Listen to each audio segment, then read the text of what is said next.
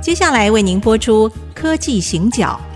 本节目由宏康科技赞助播出。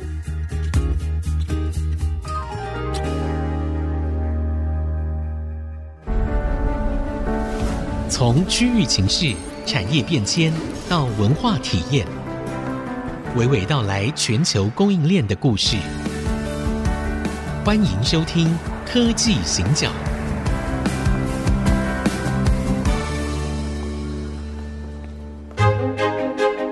这里是 IC 之音主客广播 FM 九七点五，欢迎收听科技行脚，我是黄清勇，大家好。我是人工智慧科技基金会执行长温怡玲。其实社长，我们有去新竹跟我们的朋友们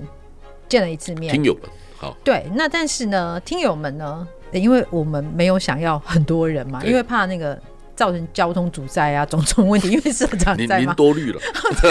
我很怕塞车或者什么高铁票难买之类的。哦好啦，所以我们那天呢，其实人并没有很多，我们就是限额只有三十五位朋友，然后我们就在现场，那是一个非常温馨，然后也开心的一个周六的下午。但是那天啊，我们讲到一件事情，可是因为那天我不是主持人，所以我不能追问。我今天是一个不问的意思啊，就是那天有讲到千年企业日本，尤其是京都。嗯对，好，那他们烤摩吉啊，你提到说烤摩吉烤了一千年，哇，这是什么概念？我们很难理解。但是以这样的一个企业来看，它不太可能是有所谓的专业经理人嘛，它基本上一定是一个家族企业的基底。对那我我所知道，其实。日本的确有很多家，甚至这种小小的企业，然后它是超过千年以上。对，那是不是好？我现在是主持人了，所以我可以问，哎，社长，这个到底是怎么一回事啊？我先回到我们最近举办的听友会哈，嗯在新竹，我很高兴听到说，哎，我们才上网，很快一两天就满了，对满了啊，因为是那个或者书局哈对，提供这样一个场地，然后我第一次到或者书局，哎、那个书局的名的名字就叫或者，因为我每次讲或者书局，啊，人家说那不然嘞，其实很高兴哈，那个在一个客家的聚落里面，哦是是对不对？我们也看到非常具有本土色彩的客家文化，对对不对？然后我们对也看到一个好的书店在里面，哦，真的，他那我选们书看到选的很棒，哈人很多，哦书也是很多。然后呢，我们这场活动，嗯，来参加的人也很多。其是实啊，就三十五个位置来讲，很快就满，很。满，哎， 对，然后其实为什么要定在三十五？我们也可以定大一点的场地，哈。是为什么三十五个人？我们觉得服务业它应该是人对人，对，好，应该有专注性，对，应该有互动性，哈是，而不是说一个人一直讲。对，好、所以这是我的理解，很高兴有这样的场合。然后那一天有人在问到企业传承的问题，嗯，哈、是，那我说，因为大概在三四年前，有一次台北市长柯文哲，嗯，他来跟我联络，他说希望我去帮这个台北市市长、副市长还有一级主管上一堂课。是，那正好我要到日本去，我要到日本京都，我去罗姆半导体，对也是要去见社长。哦，然后去做一个报告，对好，然后我就跟罗姆台湾的董事长说，我能不能趁这个机会见一下京都市长？嗯，罗姆在京都，对，罗姆在京都，嗯然后他就说，你为什么要见市长？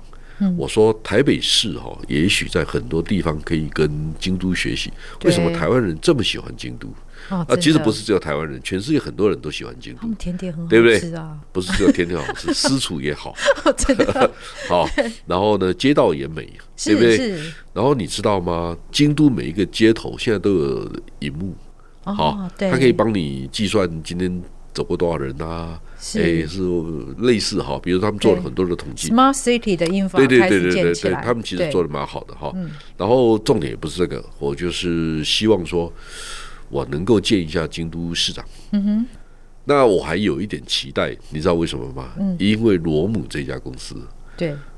捐助五十年，每一年一百万美金给京京都都市市，然后捐助一个罗姆的剧场。罗姆 theater 就京都剧院哦对改成命名权哦，OK OK，啊，但是五十年，每一年大概一百万美金这样的价钱，嗯嗯。这不是小钱呢，是啊，是好啊，，这是长期的 commitment 他。一个 对，但因为重我点去看是，嗯过，我去看过，我知道，我在猜他们应该跟京都市政府的关系应该很好。是好，对，那的确他们就帮我安排了，然后见的不是京都市长，是京都市长的老板。哦，其实市长还有老板呢，你知道是谁？谁？京都府的副知事管产业的哦，府哦哦，京都府 OK，比较对，大京都府对，我还记得这位副知事叫山下正则，嗯，好，这位先生跟我年纪差不多是，我们两个对话也很有内容，就很很有趣，我们聊聊得很开心，他英文也讲得很好，嗯好，嗯那我们在 OK，对话的时候啊，就有很多的火花，然后他就告诉我说，京都有一千九百八十家超过一百年以上的企业，嗯，是其中两家是超过一千年的。那你们对知道啊，京都有很多很有名的科技公司。你知道日本大概有拿过二十七个诺贝尔奖，其中十八个跟京都有关，你会不会很惊讶？哦，为什么露露，你知道京都有多少人人口？一百哎，我讲过哦，有你有讲过一，百四十七，对你有讲所过，以它跟我们台中市差不多而已啊，差不多大，对不对？Why？一百四十七万人，结果对有十八个嗯，跟诺贝尔奖相关的，就是你在京都出生或者京对都大学毕业、京都大学的教授，嗯，都跟可以跟那个地方是对对有对关对的对，，他有十八个人呢。是，第二个，你有没有发现京都有很多很有名的科技产业？对，其实不是只有罗姆，嗯，嗯你们知道 q c e l a 京都陶瓷嘛，对很有名京嘛，对不对？对我们知道你知道春田京制作所 Murata，对姆拉塔也是你有知道名日日本电手，嗯日本电装嗯，对，就全世界最大的车用电子的供应商。是，好，然后你知道马里奥是京都人吗？对，很会跳的那个马里因为奥，任天堂是京都公 司对啊，所以是马里奥是就京都人嘛，对不对对？对所以对这样很合理吧？这合理还有合理岛津制作所，哦好，OK，对，那那个什么欧姆龙，欧姆龙哦哦，对，就是量做量体血脂压的，哎，体脂计对对对，哎很有哎名的那个，我们两个对的对理解的不太一样，我理解血压，你理解体脂机，呃，因为我我没有血压的问题，哎，哦对，但是要注意我我也体脂我也这还样，好啦。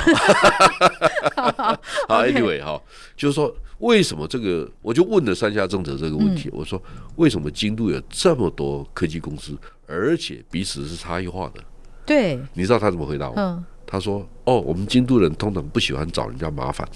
就不要做 me too，哦，OK，你不要给朋友造成困扰。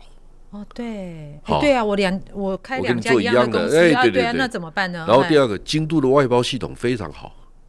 就我做一个东西，嗯我可以外包给很多人做。好，所以参与的人很多，那个 ecosystem 很强。哦好，OK，呵，第三个就是说，我们很重视企业的传承。”他就告诉我，一千九百八十家超过一百年以上的企业，嗯嗯，然后两家超过一千年。哎呀，是，我是带着崇敬的心情离开了京都府， 好，京都府的办公室，那个是京都府的办公室也是大概一百多年的建筑，巴洛克式的建筑，很漂亮的建筑。哦对，好，我一离开那个京都府，罗姆的国际部长叫尼西穆拉西村嗯先生啊，是，我跟西村同年的，嗯嗯，好，然后他就告诉我说，哎，小秀商，你很喜欢我们京都的那个企业的背景，我说我非常喜欢。他说，等一下哦我我们到川岛织物之前哈、还有一个小时的空档，对，我带你去看一千年的企业。哇，哇，我说哦好，赶快，就赶快，然后就去了哪里啊？我们就去了一个地方叫大德寺，大德寺，大对小的大，道德的对德对，好寺庙的寺，大德寺。大德寺门口哈、就有一家在卖麻吉，他说这一家卖麻吉的已经烤了一千年麻 吉，千年，好。然后呢，这让我惊讶的是，那个对，烤麻吉那个太太大概也是差不多六十岁，是然后一边烤麻吉，就带着微笑在烤麻吉。是，我就问那个西村说：“我可以跟他合照一张照片吗嗯，？”好，因为通常我也不跟人家合照的。对好对，那对，看那个六十岁还在烤麻将，带着笑脸烤了一 千年，这个是什么世没有界啦啊，？他他应该没有考一千年啦，这样讲会误 会，就是对，就是那我他们家啦，考他了们1000家，年然后呢，对带着笑容一直烤。哦因为我在那边观察他，可能我们在那边坐了半个小时吧，差不多是哈。是然后我就很赞美，我说台湾很多的名店，嗯，你弄个卤肉饭，弄个控肉饭，然后排队的时候你就趾高气扬的人很多、哦，是是，人家考一千年呢、是然后那个西村先生还跟我讲，他说啊，对面还有一家烤麻雀，我说哎，对，对面还有一家，哼，然后那家烤了两百五十年，copy 他的 ，copy 他的也两百五十年的，所以好所以我们不用抢什么老店嘛，哈不，用我们这边什么三十年、五十年，那算什么老店啊？然后呢，我们这个访问的这个麻吉吃完了，对，他就带我去另外一个地方，叫川岛织物，嗯嗯，哈、纺织的织，对物品的物织，对川岛哈，对，卡瓦西嘛，嗯哈，川岛织物。他说川岛之物啊，已经传到第九代了。这个前面所有的日本天皇登基啊，对，后面所用的绸缎啊，都是他们全部他们做的。然后他现场织，现在还在织。他说他们用六千种不同的丝线织成一大片的那个织物。他我说用在什么地方？他说嗯，比如说能具，对能具后面的绸缎。嗯我问了一个很愚蠢的问题，对，他说：“哎、我们台湾有没有人来买过这边的绸缎？”好，嗯，那我那个日本朋友跟我说，台湾人大概不会买这种绸缎， 因为对反正工业纺织大家也看不出来。是日本人强调的是说，我们的纺织品是配合所有的东西背后是诚意，所以我我们也能具。嗯但是我们不会用现代的工业品来替代传统的手工艺，这是不是一种我对于我自己的专业，还有对于身边的人文化的整理解。的尊重？对，我觉得那个尊重是很那个心意啊。坦白讲哈，嗯跟京都人对话以后，就心情觉得很不好。啊，为什么？好，因为觉得人家为什么这个社会的深度这么 好？好，第二个呢，总是哎，这个垂死挣扎也好啦，哈，就是对让他展现一点台湾人一点点文化深度嘛。所以你拿出了什么来我跟就他们跟比我？就跟西村先生说，哎，大德寺是什么地方？你知道吗？哼大德寺就是丰臣秀吉哈哼，跟千利休泡茶的地方，日本茶圣哈，是为了糊弄当地对很多的大明诸侯啊，对就是丰臣秀吉就找千利休来泡茶，对，就跟大家唱卡拉 OK 差不多了，哎对，现在的这对不意对？思就是一个聚会沙龙嘛，对哈，类似对这样的环境哈。然后我就说，千利休应该差不多一五九零年前后被丰臣秀吉赐死的。嗯他说你怎么知道？我说千利休跟丰臣秀吉之间有一个故事对啊，那个故事就是说，千利休说丰臣先生，我以后不想再帮你泡茶了。嗯他说为什么？他说你统一日本之前哦，是一对个很有趣的人。统一日本之后，他意思说你名利熏心，啊你已经不是个有趣的人，我不想帮你泡茶对，说不有趣是客气啦嗯啊。对然后那个丰臣就说：“可以啊，你不要帮我泡茶，你嗯只有一个选择。对，他说：“什么选择？切腹。哎”哎，然后千利休说：“Yes，我接受，我接受切腹。”所以他切腹自杀死的。 啊，这个这个事情我实在不太能够接受。但是到底为什么要这么强烈呢？好，没关系，我们先休息一下，继续回来。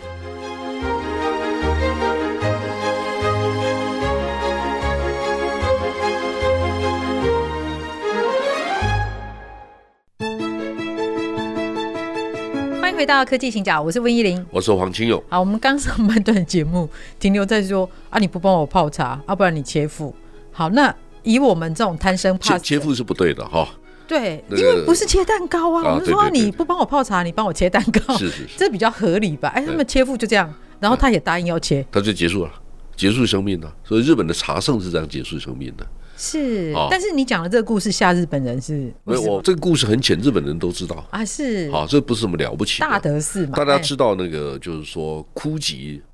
这种概念哈，对是来自日本的茶道是是，哈。那我先不谈这一段哈，我就故意吓唬我那个日本朋对友，我说，他就问我你怎么知道是一五九零年前后？对，我说一五九二年丰臣秀吉打朝鲜嗯， ，before 打朝鲜之前让他自杀的。对，好、所以一五九二年之前嘛，所以应该在一五九零年，而且统一日本之后，对，应该在一五八六年、八七年之后，嗯，嗯，所以应该在一五九零年前后，哇，千利休过世的，所以这个是可以推算出来嘛。是哇，日本朋友就开始跟我比较尊敬的眼光看着我，然后你知道打蛇随棍上啊，对，我就跟日本人讲，我说，哎，你知道吗？当初哈、丰臣秀吉打朝鲜的时候是两个将军，是加一个军师，两个将军，一个叫小西行长，对嗯一个叫加藤清正，是，军师叫黑田官兵卫。对对日本人就很尊敬我了。对第二个，我就告诉他说，哦，那个小西行长是天主教徒，是，加藤清正是佛教徒，他有宗教战争两个人之间的竞争的问题，他是左右哼哈二将，对对，所以他最重要的两个将军。嗯嗯嗯，好，所以他们一个往海路，一个往陆路，就是一个往往那个大家知道从庆州对从庆沿着海边走过去，那嗯对个是加藤，对，走中间走陆路是小金嗯，小金新场，对然后大概三个礼拜到四个礼拜打到了汉城，那时候叫汉阳，汉然后在大概一两个礼拜以后打到平壤。大概对打到那个新义州啊，就是鸭绿江边，对大概只对对花了两个月不到。所以韩国的皇帝哈，嗯，就跟明朝的万历皇帝求援，对，所以明朝就派了李成两的儿子叫是李如松是，打回去，对，所以也成功的把日本人赶到了三十八度线旁边。对现在对对峙的地方，那个地方叫播州，也是现在韩国第一师司令部的所在地，是也是韩战的时候第一个被打的地方。是，所以那个地方，方是兵家必争之地。那个地方在哪里？嗯，在汉江出海口。我在啊讲给是日本人听，是日本人就带着很崇敬的眼光看 着我。好，好，那个那个我们可以补充一下，啊，李成良那个时候啊，他其实他本来府府里面有一个义子叫努尔哈赤，结果后来哦因为他追杀努尔哈赤，对所以后来呢才会有这个满清啊，对，在后金崛起，然那后个到后七大来恨，是七大大恨的恨，就故是事就是在。在那个时候 Yes 对，没有，我只是沾了一下边而已。想 说下次去日本的时候也可以讲一下， 来来吓吓大家。其实基本上在过去的五百年哈，大航海时代以后，是大家知道，其实日本的战国时代其实是从传统的冷兵器进入到热兵器非常重要的关键的转折点。是，大家知道织田信长为什么能够几乎要统一日本，但最后对是丰臣秀吉封完城成哦的对哈。对其实那个时代就是说，从火绳枪从那个时代开始，那我们也知道，嗯诶、西洋的西班牙、葡萄牙人、荷兰人从那个时候开始到东方来嘛，对所以那是大航海时代的开端。是所是以日本其实不是一八六八年明治维新才进入西化的社会，对他们比中国早了两三百年，我认为是这样子。对，好，他们接受西方的文明，这些新的东西、新的管理的方法。大家知道，其实大家知道，企业组织管理其实是从十七世纪开始的。为呀什么是东印度公司开始嘛，对对对不对对？好，我对们从荷兰的东印度开始。你知道荷兰东印度公司哈，嗯，最多的时候有多少人？五万多员工。非常大啊。那他们以前是是没有没有手机可以通 信的，没有 Internet，是所以你要知道帆船怎么开，谁加煤站应该放在哪里，是葡萄牙人只有一百多万人，为什么控制了不是只有澳门？葡对萄牙人还控制了马来西马亚来的西亚马拉港、对对马六甲，对，然后呢，他又控制了印度的国瓦，嗯都是对在最关键的地方设置了那个加煤站，对所以一百多万人的国家也可以很有影响力。是我我其实我讲课的时候，有时候讲到这一点，嗯我就说大家知道大航海时代参与角逐的国家只有十个左右，嗯每一个国家都是变成非常富裕的国家。是那么现在我告诉大家，在数位时代，对在科技半导体为主的时代，谁是前十名的角逐者？大家不要忘记了，台湾是其中一个、哎，对你还混呢、所以我的意思是说， 啊，我们包括戴志颖啊这些人哈、是这些运动选手啊，以前曾雅妮啊，只要进入到 Top Ten，对都可以分很多奖金呢、我的意思是说，我们在科技业里面，现在是台湾人的黄金时代、哎是我们现在天天在想说啊，早上进科学园区要去卖干的，你在想什么？啊，你要知道，这是全世界最美好的一块土地、哎是。全世界最有竞争力的一块土地、哎嗯，我们在想什么？我觉得可能在我们过去受的教育里面，我觉得假设说是在心态上，我觉得这是一个需要调整。你看大航海时代，其实对中国没有跟上，对因为我们那个时候呢是锁起来的。但是你说明朝为什么没跟上？没道理啊！它郑和下西洋的时候，是啊是啊那是全球最大的舰队，一念豪之差，是豪华舰队，啊对但是接下来海禁，对，哦我们就哎、不是很明白它到底是怎么一回事。然后到了清朝进来的时候，它又是另外的一个想法，因为对他们而言，他们是在山上啊，从那个山里面这样出来，所以他们有很多的危机，少数民族的统治嘛，它有非常多的危机。所以，我们大概四五百年来，我们人家在大航海的时代，在流动的，在人才彼此的交我换们在分海享，禁嘛，哎，对，我们在海禁，嗯对，我们就不让人家进来。嗯，对，所以我不晓得、哎，这个跟整个我我们现在在台湾，我们比较难以想象说，哟，世界前十大吗？你是有没有在吹牛？ 还没有啊是。如果如果以电子业哈，大家对知道哈，其实台湾人有实力做一定的定义。哎，我问个问个例子嗯哈，比如说，你为什么相信日经指数？你为什么相信很多国际上通用的一些标准？是因为人家用心嘛，对，人家针对那个标准经营十年、二十年、五十年，是那个时候他慢慢去修正嘛。对，好，对那，我问你一个问题，嗯，如果我们把伺服器、笔电、手机跟电动车每一个嗯产业选出二十种零件，做下一个 quarter 的预测，可不可能？有可能，因为台湾的供应商很多，对，对不对？我们对有能力预测嘛，因为对全世界的伺服器我们占了百分之九十三，是，笔电我们占了百分之八十以上，对订单都在台湾。对，其实大陆经济好不好，看他们跟我们买的几几台伺就知服器道就知道了。还就知道，对我们有先级指标嘛？对那你敢不敢，想不想做？好，举例来讲，就是说，我想做这个事情，我想做的事情是成为台湾面对国际的话语权当中一股重要的力量，这是我想做的事情。是，这个事情呢，逢高忌鬼吗？有时候需要，对，但有时候是需要专注。是，你策略对的话，所以我很喜欢一句话，孙子兵法》里面的一句话：“善战者，求之于事，不责于人。”